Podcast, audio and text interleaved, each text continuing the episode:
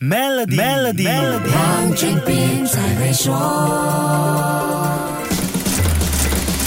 你好，我是黄俊斌。国内消费者网购国外直接进口的低价商品，需多支付百分之十的低价商品销售税 （LVG tax），造成网购这些商品的成本多了一些。不少人抱怨，为什么要多征收这项税务，造成消费者网购的负担呢？这个百分之十的 LVG 销售税是为了保护本土小商家，维持市场的公平竞争。而且从技术上来说，这个销售税并不算是一个新的税务。听听税务专家拿督孔令龙特许会计师怎么说。我们如果到这个夜市去买低价商品呢，它都已经付了这个销售税，因为它是实体进口的啊。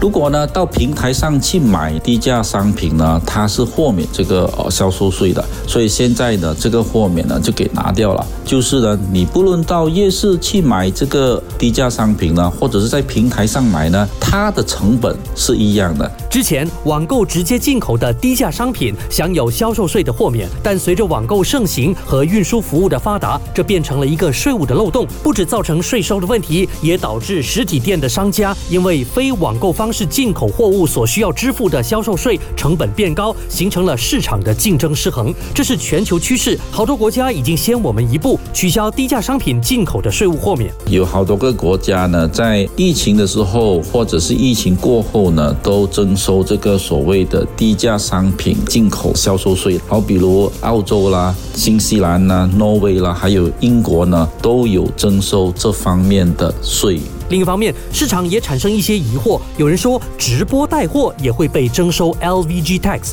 难道这是真的吗？下一集跟你说一说。守住 Melody，黄俊斌才会说。黄俊斌才会说。